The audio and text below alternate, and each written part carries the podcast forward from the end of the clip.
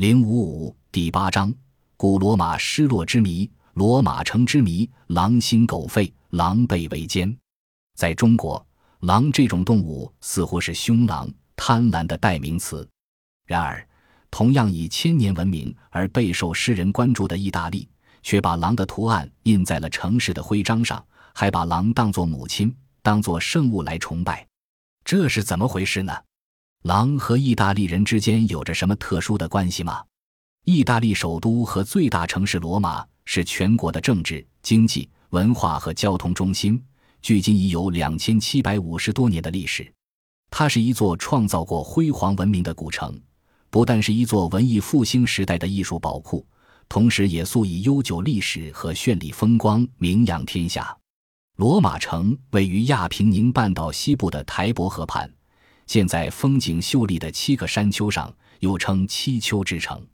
它出现于公元前七百多年，和中国历史文化名城苏州一样，已有二千五百多年历史。如此古老而又繁荣至今的都邑，在世界上屈指可数。谁能想到，早在一千九百多年前的帝国时代，罗马城就住有一百多万人。这里经济繁荣，交通发达，文化昌盛。人们生活相当富足，在世界上绝无仅有，所以才有了世界帝国首都的称号。这是出土于罗马附近的浮雕，上面讲述了古罗马人的建成故事。有人说，罗马就是一座巨型的露天历史博物馆。的确，凯旋门、万神殿、竞技场等世界闻名的古迹，向我们展示了古罗马文明的辉煌。罗马不仅是古代最大的都会。它还是一座艺术宝库、文化名城。正如书上记载，古城酷似一座巨型的露天历史博物馆。在罗马古都遗址上，矗立着帝国元老院、凯旋门、及公主、万神殿和大竞技场等世界闻名的古迹。这里还有文艺复兴时期许多精美的建筑和艺术精品。此外，市政府前台阶旁边自古以来就安放在那里的兽龙。罗马城徽上的母狼形象，以及这座城市名称的由来等，都是一些神奇的谜。罗马城的建成背后有一个动人的神话故事。相传，罗马的创建人罗慕路斯是母狼养大的。这座巴鲁米尼石造城堡是迄前保存最完整的史前建筑，约建造于公元前两千年。也许从这一块块叠错的巨石中，学者们可以探究到罗马人的祖先之谜。传说拉丁姆地区亚尔巴隆加城的国王本来是努米托，但他的弟弟阿穆略使用阴谋篡夺了王位，还杀了努米托的儿子们，只留下国王的女儿西尔维亚。阿穆略强迫西尔维亚充任真女塔的女祭司，要求她终身保持童贞，不得婚配。后来又将她囚于孤塔之中，不许外人接近。阿穆略这样做的原因是他害怕以后被西尔维亚的子嗣报复。然而，上天并不遂阿穆略的意愿，古塔并没有能够阻止西尔维亚的爱情。战神马尔斯来到塔中，和西尔维亚相爱，使他生下双胞胎罗慕路斯与勒摩。阿穆略得知后非常气愤，他除了加倍迫害西尔维亚外，还命人将刚刚出生的孪生兄弟投入台伯河中。战神马尔斯设法救走了西尔维亚。投入水中的双鹰被冲到河岸边，所幸一只母狼喂乳汁养活了它们。后来，双鹰又被一位善良的牧人收养。他们长大成人后，便杀死阿穆略，使努米托重登王位。但他们不愿在亚尔巴隆家继续生活下去，后来到他们在台伯河潘母狼喂养他们的地方建了一座新城。新城建起来得有个名称。他们便以哥哥的名字罗慕路斯来命名，简称为罗马，这就是罗马城的由来。罗马城池的具体地点，自然是罗马七山中最靠近台伯河岸，也最靠近母狼哺乳处的巴拉丁山。罗马城的创立与母狼有着极为密切的关系。正因如此，罗马人将母狼视为母亲之狼。为了表达特别的感念之情。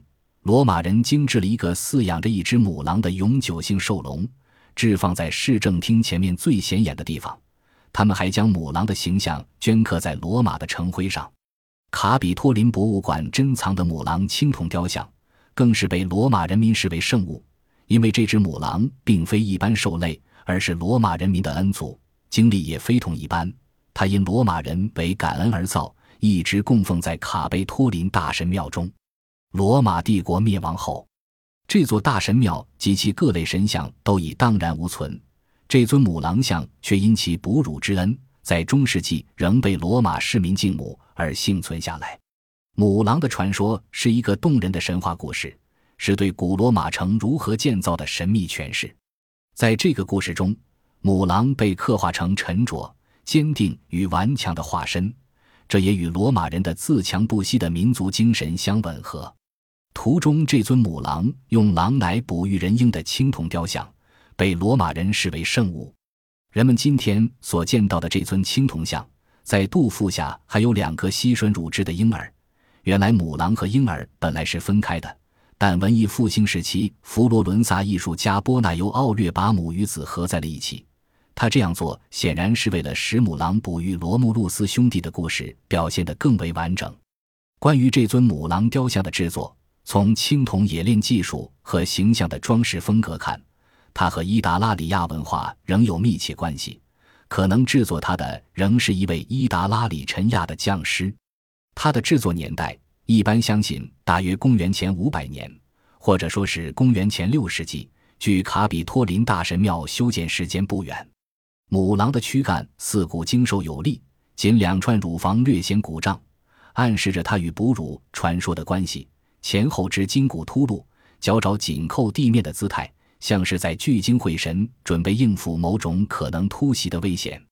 初看之下，这种姿态的富于气韵与全身鬃毛的卷纹图案似乎还欠协调，但却无形中加强了整个形象的紧张感。母狼两耳竖起，嘴唇微张，半露牙尖，眼睛圆睁，眼神灵活而深邃，似乎带有人的灵性。母狼的沉着、坚定、警惕、顽强。实际上成了罗马共和国初年在危机四伏、强邻压境的情境中奋力自强的民族精神写照。母狼和他腹下的婴儿这两件相隔千年的艺术品，竟能配合得如此天衣无缝、浑然一体，叫人叹为观止。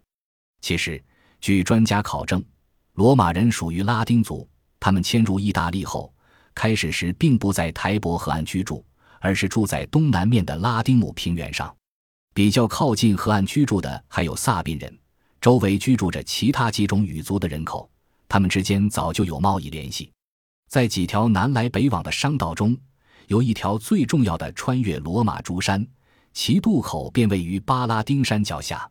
拉丁人为了控制这个渡口，常年派人驻扎在这个地方，由此形成了一个货物交换和做马匹生意的市场。以后萨宾人慢慢加入进来，组成联盟。在河边设卡收费，在山坡筑堡防卫，人口越来越多，逐渐形成了具有一定规模的市镇。这大概就是罗马城的真正由来。